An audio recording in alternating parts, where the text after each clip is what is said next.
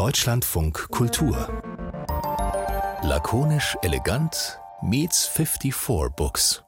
Herzlich willkommen zu dieser Ausgabe vom wöchentlichen Kulturpodcast Lakonisch Elegant. Einmal im Monat, ich sage es immer wieder gerne, trifft sich das Team von Lakonisch Elegant am Mikrofon, aber auch in der Redaktion natürlich mit den Menschen von 54 Books. Das ist ein Internet-Feuilleton, das ihr jederzeit gerne mal besuchen könnt in diesem Internet. Es findet sich auf 54books.de und es wurde gegründet von vier Menschen, von denen zwei heute in diesem Podcast da sind, um mit uns oder mir in diesem Fall über ein, ja im weitesten weitesten Sinne Literaturthema zu sprechen. Heute da ist Berit Glanz. Hallo Berit. Hallo. Und Tillmann Winterling. Hallöchen. Hallo. Ähm, wir begrüßen uns übrigens immer so ein bisschen stocksig, weil wir nicht in einem Raum sitzen. Wir sind von verschiedenen Orten, man kann sagen, in der Welt zueinander geschaltet und äh, sehen uns im Moment auch meistens wirklich nur in irgendwelchen Teams oder Zoom-Sitzungen und sind dabei aber auch auf ein Literatur, Internet, Digital-Thema für diese Folge gestoßen, das richtig brandheiß aktuell ist. Es hat nämlich was zu tun mit Archivierung und Digitalität. Und zum Glück haben wir das nicht in die Überschrift geschrieben, weil dann hättet ihr wahrscheinlich überhaupt nicht eingeschaltet. Aber es ist äh, viel mehr fancy, als es vielleicht im ersten Moment klingt denn es hat auch was mit Twitter zu tun. Berit, hast du denn, du bist ja Autorin, hast du deine ganzen Tweets schon archiviert für den Fall, nur dass vielleicht Twitter eventuell zusammenbricht und alles Kluges, Lustiges, Witziges, was du jemals in den letzten Jahren gepostet hast, eventuell den Bach runtergehen könnte? Ich werde das witzigerweise total oft gefragt, ob ich das gemacht habe. Ähm, ich habe das tatsächlich gemacht, aber ähm, ich weiß eigentlich gar nicht wieso, weil ich fände es überhaupt nicht schlimm, wenn meine Tweets alle weg wären. Ähm, aber also ich weiß, dass viele das anders sehen, aber ich finde irgendwie die Vorstellung, dass so Plattformen verschwinden und dann ist einfach was weg, gar nicht so schrecklich. Aber ich weiß, dass HistorikerInnen dann immer sofort äh, das kalte Grausen kriegen, wenn man sowas sagt. Ich habe mich im Vorfeld auch gefragt, ob das denn, also jetzt für die Welt mit Sicherheit kein Verlust, aber ob es für mich persönlich ein Verlust wäre, wenn mein Twitter-Account weg wäre oder das, was ich geschrieben habe. Und ich muss sagen, ganz klar nein.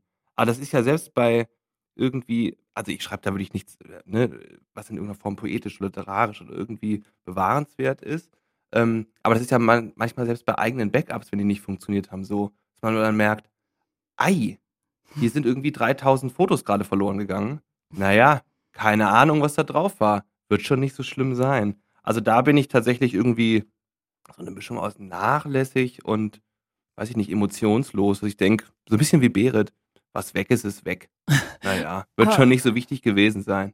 Ja, aber wer weiß, was in den 3000 Fotos zum Beispiel für ein künstlerischer Wert stecken würde. Und wir kommen natürlich nicht nur über unsere persönlichen Erfahrungsberichte mit diesem Twitter oder anderen sozialen Netzwerken überhaupt auf das Thema, sondern auch, weil es so einen Literatur-Background gibt. Zum Beispiel, ich kann an dieser Stelle mal sagen, es gibt ein Buch von mir, das heißt Christine Watti übt Zwitschern. Das äh, ist mir übergeben worden äh, in der Folge 100 von Lakonisch Elegant aus äh, natürlich Spaß und Zwinker-Smiley von den Kolleginnen und Kollegen von Lakonisch Elegant. Da haben die einfach meine Tweets seit seit 2009 in Buchform gebracht. Und das ist absolut lächerlich, weil ich kann überhaupt nicht twittern. Und trotzdem fiel es mir natürlich ein, weil ich dachte, genau, daraus ist Literatur geworden im äh, lustig Sinne, aber diese sozialen Netzwerke und all dieses ganze Archivierungsproblem ist eben ja nicht nur sowas, was so fancy aufregend im Moment ist wegen der Twitter-Situation rund um Elon Musk, sondern tatsächlich eine Frage. Wir wissen ja, dass es irgendwie Facebook-Accounts gibt, aus denen möglicherweise mal nicht möglicherweise, sondern aus denen Literatur entstanden ist, dass Tweets in Literatur zitiert werden, dass es Kommunikationsverläufe gibt, Chats, Sprachnachrichten etc., die irgendwie in der Welt sind, von denen wir aber vielleicht gar nicht ganz genau wissen oder es zumindest in dieser Runde nicht sofort beantworten könnten, wie weit denn da zum Beispiel eine Institution wie das Deutsche Literaturarchiv in Marbach, das auch äh, die Nachlässe berühmter deutscher und deutschsprachiger Schriftsteller und Schriftstellerinnen beherbergt, wie das eigentlich mit diesen Digitalfragen umgeht. Und dann hattet ihr 54 Books die grandiose Idee, Sandra Richter einzuladen. Wir haben im Vorfeld miteinander beschlossen, dass wir uns äh, alle duzen. Herzlich willkommen, Sandra. Schön, dass du hier dabei bist bei Lakonisch Elegant und 54 Books. Ganz herzlichen Dank für die Einladung. Ist denn die Situation rund um Twitter ähm, für euch ein Thema? Also ist so überhaupt Twitter, vielleicht muss man auch gar nicht immer so brandaktuell rumtun. Es kann ja schon davor auch sein, dass die Frage ist, was ist denn, wenn SchriftstellerInnen auf Twitter sich äußern? Wann ist sowas überhaupt für ein echtes Literaturarchiv? Welche Form der digitalen Kommunikation überhaupt ein Thema? Und die Frage, ob man es archivieren sollte. Für uns ist das ein sehr, sehr großes Thema von allen Seiten. Also erst einmal die Rechtsfragen. Was können wir überhaupt machen? Inwiefern tauchen wir äh, auf solchen Medien auf? Denn wir haben jede Menge Material, das rechtlich prekär ist und das wir einfach gar nicht zeigen können. Wir müssen sehr aufpassen mit dem, was wir tatsächlich irgendwo auf Social Media verbreiten, überhaupt in die Öffentlichkeit geben. Und da ist es natürlich immer eine sensible Frage, was lassen wir überhaupt raus und was nicht. Und Social Media verführt ja auch dazu, mal unbedacht irgendwas zu tun. Das wollen wir natürlich nicht. Mittlerweile haben wir einige Routine entwickelt. Und das tun wir unter anderem auch. Wir sind unter anderem dort auch präsent, um den Kontakt zu Autorinnen zu suchen und ähm, ein bisschen in dieser, ja, sich für Literatur interessierenden Szene unterwegs zu sein. Wir sind ja kein Ort einfach zum Ablegen für Literatur, sondern auch das genaue Gegenteil. Ein Ort der Literatur, in gewisser Weise mitschreibt und mitentwickelt, weil einiges im Archiv ist und anderes aus dem Archiv heraus neu gedacht wird.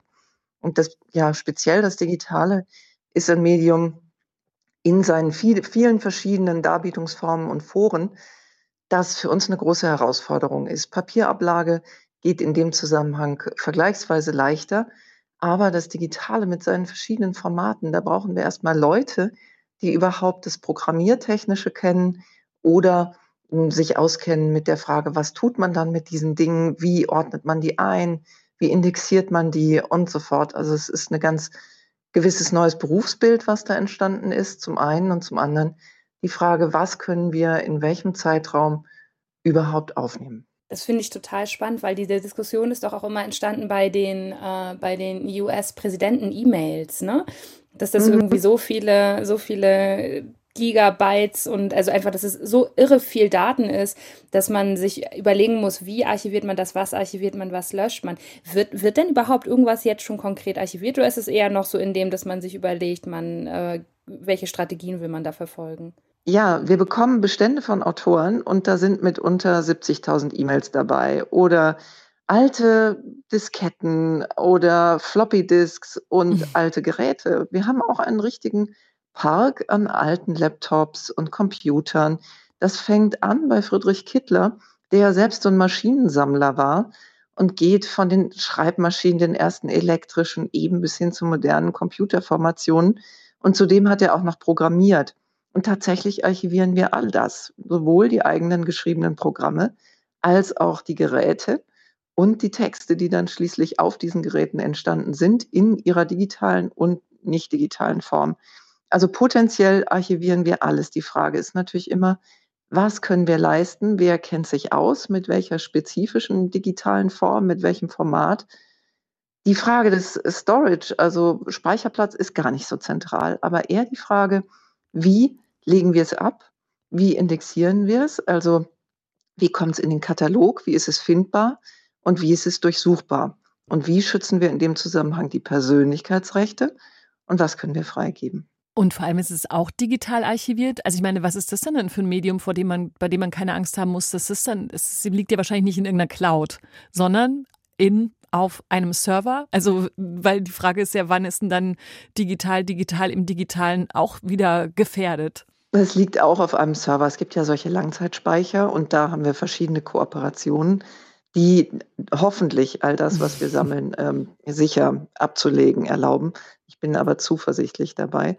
Nur ist es natürlich eine Riesenherausforderung, muss man sagen, weil wir zum einen noch immer riesige Mengen von Papier haben und bekommen und zum anderen aber die Anforderung, jetzt wirklich ins Digitale weiter hineinzugehen, ähm, sehr, sehr erheblich sind. Und da ist auch, da müssen wir einfach noch üben, wie auch andere Archive. Wie machen wir das eigentlich? Also das Schweizer Literaturarchiv zum Beispiel legt jede Diskette ab unter einer bestimmten Kennung und archiviert die und rubriziert die. Und ähm, wir würden uns würden wahrscheinlich eher sagen, naja, wir, uns geht es vor allem um die Texte, aber vielleicht dann doch auch um das Objekt Diskette. Und solche Fragen sind ziemlich kompliziert für die Archivare und für uns alle. Was macht man eigentlich mit dem jeweiligen Objekt, auf dem es gespeichert ist und wo kommen die Dinge hin, sei es auf einen Langzeitserver oder in irgendeine Cloud? Ich muss einmal ganz kurz so als ähm, Interess also interessierter Laie dazwischen fragen. Es verbietet sich wahrscheinlich für einen Archivar oder eine Archivarin, etwas wegzuschmeißen, oder? Überhaupt also man nicht. Würde, Nein? Das ist die Lieblingstätigkeit aller Archivar. Ah, das ist doch nicht wichtig und braucht man wirklich und nee, also, also wirklich nicht die Butterrechnung Das ist von total Goethe, die hätte spannend, man weil gerne ich weggeworfen. ich habe, äh einige werden jetzt stöhnen aus der 54 Books und Lakonisch-Redaktion. Ähm, ich bin großer äh, Fritz Raddatz-Fan und in den Tagebüchern ähm, gibt es Passagen, wo er also seinen Vorlass für Marbach sortiert. Und dann immer wieder diese Fragen, ach, interessiert das überhaupt wen? Und hat denn überhaupt, also Radatz typisch, hat denn überhaupt außer mir jemand schon mal das so ordentlich gemacht, wie ich das jetzt mache? ähm, und der hat also, hat wohl auch weg, weggeschmissen. Aber ich stelle mir immer vor, wenn mir jetzt also ein Literat sein, oder eine Literarin äh, ihren Vor Vorlass gibt, dann würde ich doch erstmal sagen, uh, das könnte sein, dass da nochmal was wichtig ist. Also so umgedreht, wie das zu Hause bei mir mit Rechnungen ist oder Bequittungen, meine Frau immer sagt, schmeiß auf keinen Fall was weg. Und ich bin so jemand, dass ich sage, so, na, komm, also das Gerät wird schon nicht kaputt gehen. Also wer, wer weiß das, wenn, wenn man dann irgendeinen super wichtigen Einkaufszettel ähm, weggeschmissen hat. Ich habe neulich gesehen, dass äh, alte Einkaufszettel von Goethe kann man heute noch wirklich stabile vier-, fünfstellige Beträge mitmachen. Ähm, wenn da nur aufgeschrieben wurde, irgendwie drei Kisten Wein. Aber dann ist das offensichtlich sonst, wenn man das professionell macht, eher so, dass man auch aussortieren will. Und sagt, weg damit. Goethe ist ein fantastisches Beispiel. Goethe hatte nach der Italienreise die Selbstwahrnehmung, dass er jetzt wichtig sei und Weltautor und sowas. Und dann hat er nichts mehr weggeworfen. Gott sei Dank. Und ich bin sicher, dass der Umstand, dass die Butterrechnung, die Weinrechnung, die Steuerunterlagen und so weiter, dass das alles da ist, dass es massiv zu Goethes Nachruhm beigetragen hat und sein Platz im Kanon just dadurch mitgesichert wurde. Das ist nun ja ambivalent, wenn ich das sage, wenn ich gleichzeitig behaupte, dass das Kassieren zu einer der vornehmsten Aufgaben des Archivs gehört. Kassieren heißt wegwerfen oder zurückgeben auch. Jeder, der bei uns was abgibt, der bekommt es dann auch wieder zurück, bevor wir es ganz vernichten. Und man kann überlegen, ob man es behält. Das ist in der Tat so, dass gerade das Wegwerfen auch wichtig ist, um Erinnerungen überhaupt ausbilden zu können. Ähm, denn sonst müsste man ja alles eins zu eins abbilden und das geht nun beileibe nicht. Wer sich gerade im Podcast wundert, warum jetzt Sandra Richter auf einmal ganz anders klingt, wir haben mal kurz auf eine Telefonleitung gewechselt, das nur als kleinen Disclaimer. Aber kann, kann, ich nur eine Nachfrage zu dem, was Tillmann gefragt hat, stellen? Das Kassieren muss aber doch dann mit digitalen Beständen allein schon, weiß ich nicht, Lebensarbeitszeiten lang dauern, wenn diese Bestände immer riesiger werden. Also es ist ja ein Unterschied, ob man vielleicht mal sieben Einkaufszettel wegschmeißt oder halt sich durch, wie gesagt, 45.000 Tweets möglicherweise wühlen muss, um rauszufinden, was davon könnte was für die Nachwelt sein. Naja, also zu Schillers und Goethes Zeiten hat man sich ein paar Mal am Tag Kassiber geschrieben oder um 1900 Telegramme okay. ja, und so auch. weiter. Und das war schon auch eine ganze Menge und der E-Mail gar nicht so unähnlich, außer dass es eben auf Papier gedruckt war. Also wenn wir jetzt ähnlich denken und sagen, gut, die E-Mail ist so, eine Art inneres Notizboard, das man nach außen zeigt und mm, damit kommuniz dadurch kommuniziert. Es ist dann schon so, dass wir auch damals oder die Menschen früher viel Zeit ins Wegwerfen gesteckt haben und wir heute in anderer Weise aufräumen müssten. Wir können sogar die Maschinen zur Hilfe ziehen, wenn wir das denn wollten und wir entsprechende Programme hätten was wir im Archiv nicht haben. Das, was ja ähm, wahrscheinlich früher ja auch nicht archiviert worden ist, nämlich Telefongespräche, ist ja das, was heutzutage wahrscheinlich in vielen so Messenger-Apps stattfindet. Ne? WhatsApp, mhm. Signal, Telegram, die man aber ja theoretisch auch archivieren könnte, weil ich kann ja zum Beispiel einen WhatsApp-Chat runterladen. Und ähm, wie ist denn das damit? Weil da ist ja so viel Gespräch potenziell dokumentiert oder eben auch weg. Ähm, da hat sich ja doch nochmal was verändert, oder? Wie, wie, wie ist denn das mit, werden solche Dateien dann auch eingeliefert? geliefert, also meine gesammelten Telegram-Chats mit meinen Autorinnenkollegen oder so? Also Praxis haben wir da noch nicht. Wir haben damit keine Erfahrung, aber auch da muss ich sagen, früher wurden zwar Telefongespräche vielleicht nicht direkt aufgezeichnet, wobei ich gar nicht sicher wäre und jetzt im Katalog gucken müsste, hat nicht vielleicht ein Autor, eine Autorin doch mal was aufgezeichnet mit einem Kritiker oder mit einem Autorkollegen. Oft aber gibt es jedenfalls Telefonnotizen. Das haben viele Leute gemacht. Ähm, sicher auch Radatz. Dann äh, aufgeschrieben, was, über was haben wir gesprochen, die wichtigsten Punkte, was habe ich vergessen und so weiter. Das war natürlich zwar schriftliche Form, aber ja, dennoch ein Dokument. Und heute, wenn wir potenziell all das aufnehmen würden, das ist natürlich sehr, sehr viel. Man könnte aber natürlich das im Prinzip tun und tun wollen. Vorausgesetzt, die Annahme ist, das ist tatsächlich wichtig und bedeutsam für die Literaturgeschichte, wenn man sie in 10, 20 Jahren oder später untersuchen möchte. Dann kann ich also meinen WhatsApp-Kindergartengruppenchat vielleicht irgendwann mal in Marbach einliefern. ich würde ihn vielleicht löschen. Dann ja. doch. Also Der wird sofort löschen kassiert. Ist, ist, ist, äh, ist, das würden wir wahrscheinlich doch kassieren, weil die Wahrscheinlichkeit, dass sich die Kindergartengruppe mit Goethe oder Berit Glanz und Pixeltänzer auseinandersetzt, vielleicht nicht so hoch ist. Aber wer weiß, vielleicht finden sich ja wichtige Verweise. Das kann man nie ausschließen. Hm. Also das sind natürlich, ich überzeichne zum Teil auch ganz gerne ähm, oder sage auch, ja, da sind wir selber noch nicht sicher, weil es einfach so ist. Die Medien entwickeln sich schnell weiter und ein Archiv hinkt immer hinterher, muss immer hinterher hinken. Wir suchen tatsächlich für vieles erstmal Lösungen und vieles sind bei uns schlicht Pilotprojekte, weil ein Autor irgendwas Bestimmtes will. Denken wir mal 30 Jahre zurück dass die Gründung des Forums der höflichen Paparazzi ist ein irrsinniges Dokument der Zeitgeschichte. Dann kamen die Romane von Herrndorf und so weiter, die sich zum Teil im Forum entwickelt haben. Das möchte man natürlich heute dokumentiert wissen, eigentlich. Es sind ja auch einige Blogs dokumentiert worden, oder? Ich, ich immer mal wieder sagen irgendwelche Leute in meinem Umfeld, dass ihr Blog in Marbach liegt. ist ja, das so? Wir, wir haben ein Projekt Netzliteratur, das hat äh, die versucht, sehr früh auch die Entwicklung von Netzliteratur zu beobachten hat das aber nur mit Screenshots machen können. Denn das Problem ist ja immer die Umgebung, in der sich was entwickelt. Also sei es eine Form von spielerischer Umsetzung oder eine Art Video, diese Umgebung jeweils zu erhalten auf den damals gültigen Programmierstandards, das ist eine riesige Herausforderung. Und die Bibliothek der Programmierbücher im Archiv ist mittlerweile auch ziemlich groß. Aber das alles nachzuvollziehen, mit einer übersichtlichen Zahl von Stellen und äh, diese Dinge nachzuhalten, das ist wirklich eine Herausforderung, der wir äh, ganz sicher nicht in jeder Hinsicht gewachsen sind. Wir versuchen es immer wieder exemplarisch und ähm, ich hoffe, dass wir das Exemplarische künftig noch ein bisschen vergrößern können.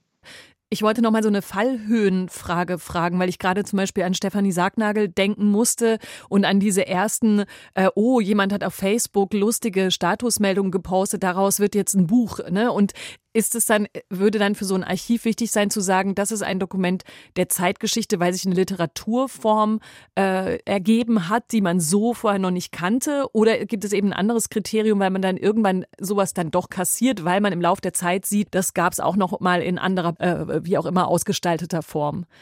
Im Prinzip gilt, was einmal im Archiv ist, kommt auch nicht wieder raus. Da muss man schon damit rechnen, dass äh, wer einmal das Risiko eingegangen ist, uns da was hinzulegen, dass das aufbewahrt wird. Aber ähm, was dann vorher diskutiert wird und man sagt, nee, das nehmen wir jetzt nicht oder das ist nicht so relevant, das ist dann auch erstmal weg. Und ähm, manchmal bereut man es hinterher und das wäre eine schöne Geschichte, die man schreiben könnte die zu Unrecht kassierten Unterlagen, ja. Dokumente, Texte, weiß ich nicht. Das wäre hochinteressant. Leider gibt es darüber meist wenig Dokumente. Und was ja dann vielleicht auch wieder ganz praktisch ist, dass man dann nicht die ganze Zeit vor Augen geführt bekommt, was man alles zu Unrecht rausgeschmissen hat wieder. Vor allem, weil du eben auch sagtest, also manchmal geht dann eben in dem, weil man den einen Chat nicht wollte, geht der Querverweis weg, aber dann ist ja wahrscheinlich die Masse schon so groß, ähm, dass man das gar nicht mehr gefunden hätte, sondern es ist so ein bisschen aus den Augen, aus dem Sinn. Und wahrscheinlich naja, das kommt dann auf die Suchmaschine an. Also da ist, glaube ich, noch sehr, sehr viel zu tun im Bereich maschinelle Erschließung, maschinelle Durchsuchung. Klar üben wir in der Computerphilologie oder in, in der Computational Literary Studies in dem Bereich, ähm, entwickeln wir alle möglichen Tools und so, um Texte maschinell durchsuchbar zu machen und möglichst alles dann auch uns zu erleichtern. Aber dieses weiterzuentwickeln ist eine große Aufgabe und wir sehen an Einzeltexten, dass man die Maschine beinahe schon für den einzelnen Text neu trainieren muss. Das ist also noch ziemlich, ziemlich Zukunftsmusik, aber im Prinzip eine Möglichkeit, wenn man das denn hätte, solche Tools, auch eine große Textmenge gut durchsuchen zu lassen. Die Kollegen aus der Computerlinguistik würden uns dafür lieben und die Literatur dann auch zunehmend zu ihrem eigenen Untersuchungsgegenstand machen. Wie ist denn das bei, ähm, also ich meine, weil, weil, ich ja viel schaue, was so mit Memes passiert und wie die literarisch sind und so. Ähm, ich würde vermuten, dass in so einem Archiv ja sehr stark personengebunden indiziert wird, ne? Also dass sozusagen die Mhm. Autorin oder Autorenpersönlichkeit noch wichtig ist. Aber wenn man jetzt sagt, Zeichen von Social Media ist, dass das so eine Art kollektives Spiel ist, wo die Einzelperson gar nicht so wichtig ist, sondern sozusagen der Moment, der dann nur eine Stunde sein kann, aber da sind halt 150 Beiträge. Sowas lässt sich vermutlich gar nicht archivieren, oder? Ja, das ist interessant, wann sich das wirklich der Archivierung sperrt. Also crawlen und herausziehen kann man wohl offenbar eine Menge, jedenfalls etwa aus Twitter und so weiter. Mm, Aber wann ist es zu viel, wann ist es schwierig? Das muss man, glaube ich, erst mal ausprobieren. Da traue ich mir jetzt noch gar keine Aussage zu. Das ist ähm, technisch ja durchaus auch anspruchsvoll. Ich habe das ja, ich habe das ja versucht. Ich habe ja versucht, als Peter Handke den äh, Nobelpreis bekommen hat, ist ja dieses Meme entstanden, ich komme von Tolstoi, Cervantes und so weiter, wo ganz, Mhm. ganz viel in Social Media zu passiert ist. Und ich habe dann versucht zu archivieren und auch ein paar Sachen mir aufgeschrieben und hatte dann das Problem, dass ich gemerkt habe, in dem Moment, weil ja auch ständig Bild-Text Ja, kombiniert wird und man ja nicht nach Bildern suchen kann, aber das Meme ja zum Teil also dann gar nicht zu finden ist, weil die einfach verschwinden, weil man nicht weiß, wie man es suchen soll ähm, dass mhm. da ein irres Problem entsteht, wenn man nicht teilnehmend beobachtet. Also, dass man einfach der, dass der sozusagen, der, der gesamte Moment ist dann nur noch halb abbildbar, weil dann nur noch das abbildbar ist, was ich suchen kann, wenn ich zum Beispiel Cervantes eingebe für eine bestimmte Zeit. Aber alles, was mit Bildern oder mit GIFs passiert ist, Mhm. ist dann weg. So. Naja, es gibt ja auch eine Ähm, digitale Bildanalyse und da bin ich nun nicht hinlänglich firm, ähm, aber da müsste man sich einfach mal kundig machen. Das äh, ist bisher auch noch nicht ins Archiv gekommen, dergleichen, aber das wäre natürlich sehr, sehr reizvoll, Bild-Text-Analysen miteinander zu kombinieren, ist methodisch, glaube ich, extrem schwierig und ähm, ich würde jetzt keinen Ansatz kennen, aber etwa ähm, die Münchner Bildwissenschaft ist relativ weit in der Bildanalyse, in der Informatik gibt es von der Porträtanalyse angefangen auch jede Menge. Das müsste man dann entsprechend adaptieren und schauen, wie weit man kommt, in, um sowas Ich frage mich halt, ob man für Social Media in modernen Archiven nicht eigentlich Leute angestellt haben müsste, die teilnehmen, beobachten, was natürlich jetzt irgendwie ein ganz extremes Berufsbild klingt, aber sozusagen die, die den Moment mitbekommen. Also das, das ist ja bei politischen äh, Sachen oder bei Katastrophen, die sich entfalten in der Timeline, ja genauso. Also das ist ja ganz schwierig archivierbar, wenn nicht jemand live dabei sitzt und sozusagen dokumentiert, oder? Ähm, Das machen wir schon zum Teil, aber nicht ganz vollständig. Also die jeweiligen Diskussionen etwa auf Twitter, die haben wir, glaube ich, über die letzten Jahre verfolgt. Wir haben allerdings nicht alles archiviert, ähm, würden das natürlich gerne tun, weil sich in der Tat ja oft aus Twitter raus, dann bis ins Print-Feuilleton, manchmal bis in die anderen Bildmedien dann Diskussionen entwickeln. Und Twitter einfach, um jetzt nur ein Beispiel, eine Plattform zu nennen, oft viel schneller ist und man sehen kann, wie zwei Stunden vorher was dort ist und dann erst danach irgendwo in einem anderen Format. Und sowas nachvollziehbar zu machen, wäre auch die Dynamik dieser Diskussion nachvollziehbar zu machen, wäre irrsinnig reizvoll. Passiert sozusagen bisher dilettantisch und eher in der Freizeit der Archivare, aber wir gucken uns das schon auch an. Ist es dann erst recht irgendwie eine Angst, die ein Archivar hat, ähm, wenn jetzt droht, irgendwo, äh, seien es nur erstmal Horrorszenarien, Twitter wird komplett abgeschaltet, alles ist komplett verloren. Äh, wird man dann, ist dann in Marbach auf einmal wie in so einem Ameisenhaufen, Am- Ameisenhaufen quasi was los, dass dann alle sagen, wir müssen jetzt ganz schnell noch versuchen, so viel wie möglich einfach zusammenzuraffen, bevor alles weg ist? Oder hat man da dann auch so ein bisschen, man sagt, naja, wir, wir warten mal ab. Wir haben das Wichtigste wahrscheinlich.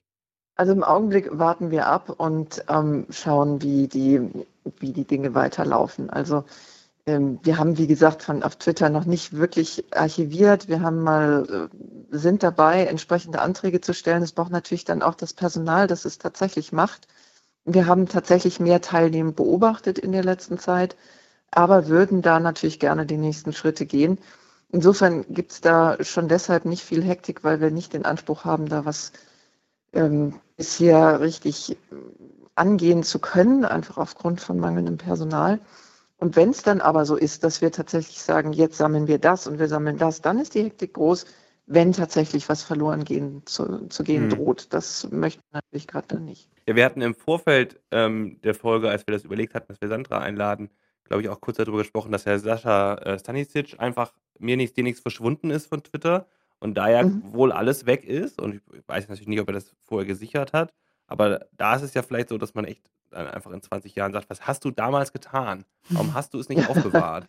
Andererseits ist es vielleicht genauso. So vielleicht ist es aber auch bei anderen Sachen so, dass man dann sagt, Mensch, warum hast du damals den Einkaufszettel nicht aufgehoben? Ähm, das ist einfach nur ein neues Medium, was man nicht aufgehoben hat und weggeschmissen hat, vielleicht. Ne? Aber ja. wie ist es denn, wenn man so, wenn man so, wenn man so eingebaut ist in so ein digitales Gespräch und man möchte eigentlich gar nicht abgebildet werden? Weil wir haben ja im Vorfeld ja. auch gesprochen über dieses neue Buch von äh, mit dem Briefwechseln von Max Frisch und Ingeborg Bachmann, was ja ein super ethisches Problem ist. Und ich kann mir jetzt vorstellen, dass ich zum Beispiel nicht sehr froh wäre, wenn manche meiner Chats äh, plötzlich archiviert und sichtbar gemacht werden. Also wie, wie lange kann man sich da dann auch wehren? Oder gibt es da irgendwelche Möglichkeiten? Ich meine, das ist ja praktisch. Jetzt sitzt hier quasi das Archiv und der Medienanwalt in einem Gespräch. Wahrscheinlich sind jetzt verschiedene Perspektiven drauf. Und auch noch der Boulevard, nämlich ich. Ich möchte dazu auch noch was sagen, aber erst ihr. Ich bin also, das potenzielle Opfer.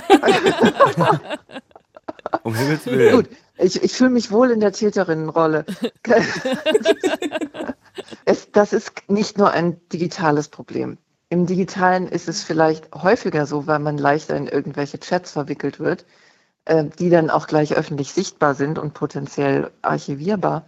Aber dieses Problem taucht in Papierform mindestens genauso auf. Und ich bin mir sicher, wenn man in die Papierarchivalien guckt, dass man da viele Autoren von Briefen und so findet, die sagen würden, oh nein, hätte ich doch bloß dieses Ding weggeworfen oder hätte der X das bitte vernichtet und so fort. Und ich meine, es gibt einen ganzen Autor, der wollte sein Werk vernichtet wissen und sein Freund Max Brot hat es Gott sei Dank nicht getan. Das war Kafka.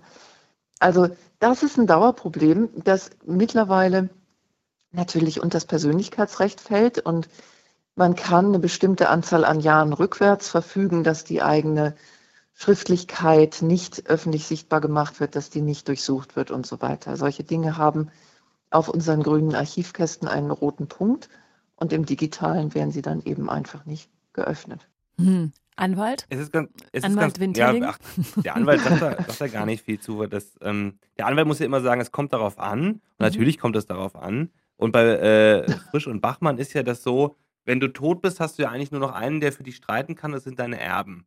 Und wenn deine Erben, und ich glaube, das ist ja jetzt, dass die Bachmann-Erben gesagt haben, so ja, dann geben wir es jetzt frei dann kannst du halt nichts mehr machen, sondern der letzte, der letzte Türhüter, um jetzt dann die Kafka, ähm, den Kafka-Bogen zu spannen, hat er gesagt, so ja, macht halt. Also dann ist es in der Welt.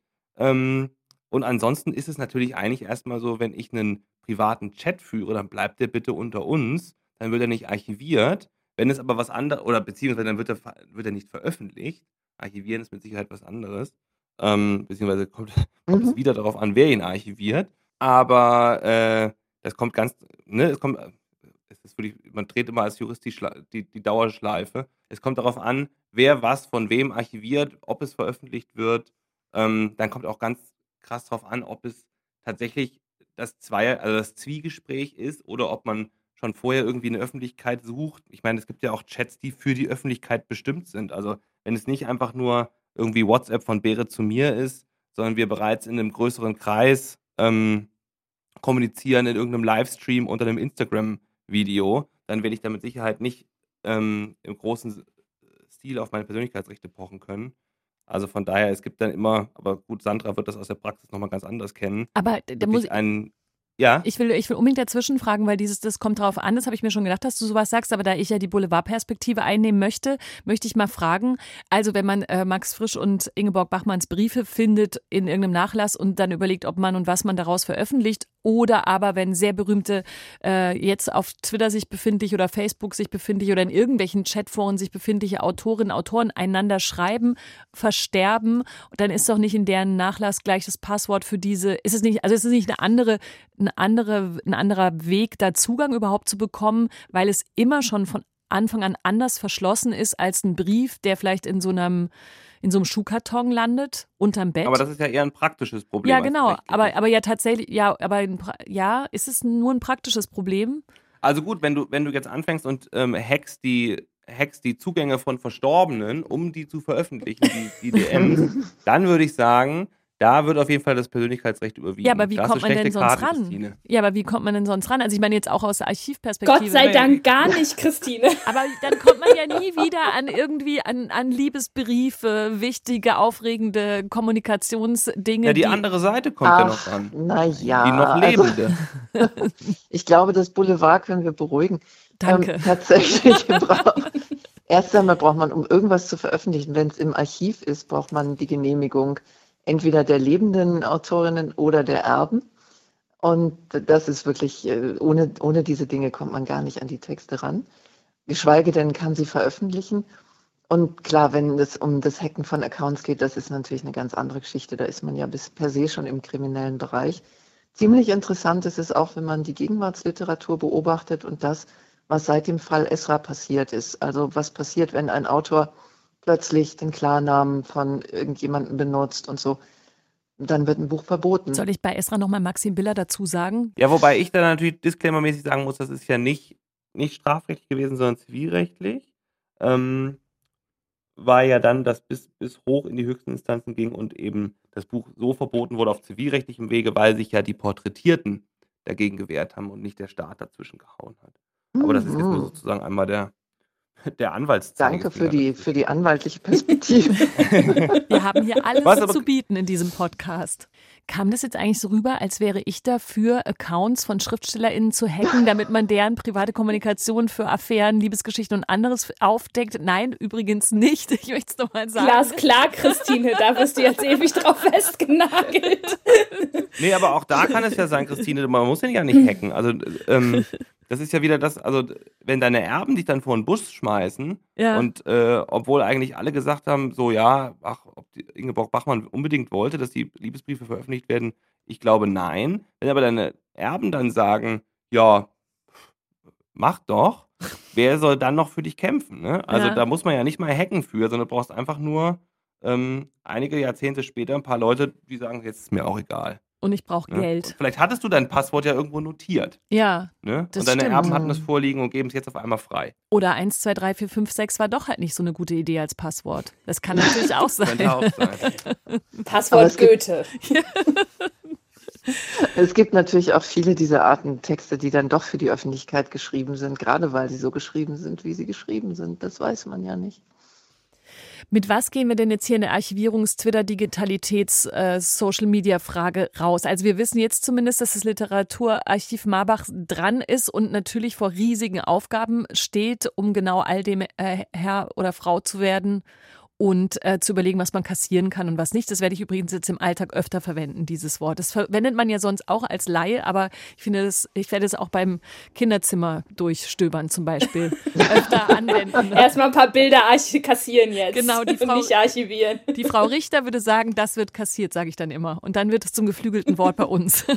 Und dann der Rest kommt in Boxen und wird da sauber abgelegt. genau. Es wird So sieht Also ich man es finde- gern.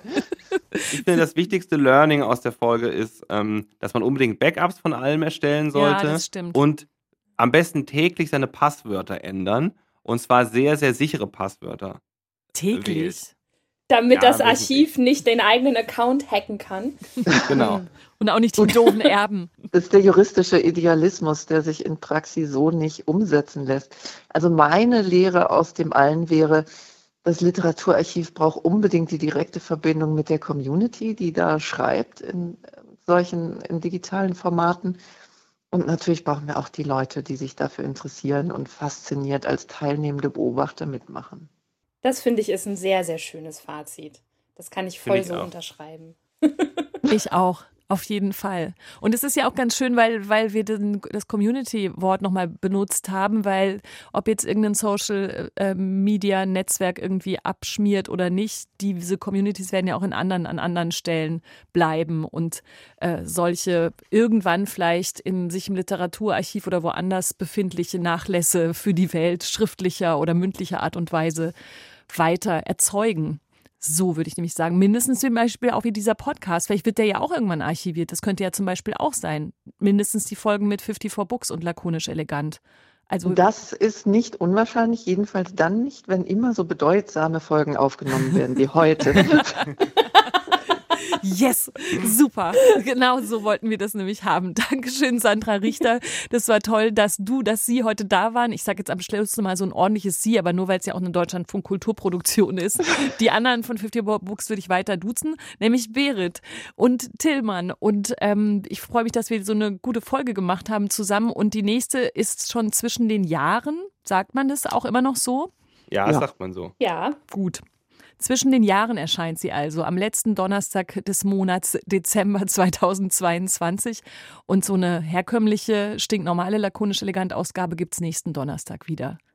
Und jetzt überlegt euch neue Passwörter für den heutigen Tag. Alle, auch die hier sich in der Runde befindlichen Menschen. Gut? Und nicht auf so äh, lose Zettel notieren. Nein, wohin? Sondern merken. Äh, Nur merken und jeden Tag ein neues. Glaubst du wirklich, dass das realistisch ist eigentlich? Nee, aber es gibt ganz tolle, das muss ich jetzt noch schnell am Ende sagen, es gibt ganz tolle Tools, die das für einen übernehmen. Na gut. Das ist ein bisschen nerdiger Abschluss, aber dann lassen wir das jetzt so stehen. Dankeschön fürs Vielen Dank Zuhören. für die schöne Folge. Danke. Und dass ich äh, Fritz Radratz erwähnen durfte. Sehr gerne. Ich glaube, es hat- Vorbeikommen und den Nachlass angucken. Ich Genau. habe tatsächlich schon mit dem Archivar äh, E-Mails ausgetauscht. Ja, Und es war perfekt. ganz, Also es war ganz herrlich. mach einen Termin und komm bei mir zum Kaffee vorbei. Das mache ich gerne. Bis bald. Danke Also, fürs Zuhören. bis Bis, dann. Danke. Tschüss. Danke. Tschüss. Tschüss. Ciao. Tschüss. Mehr von Deutschlandfunk Kultur hören Sie auch in unserer App. Der DLF Audiothek. Jetzt kostenfrei herunterladen für Android und iOS.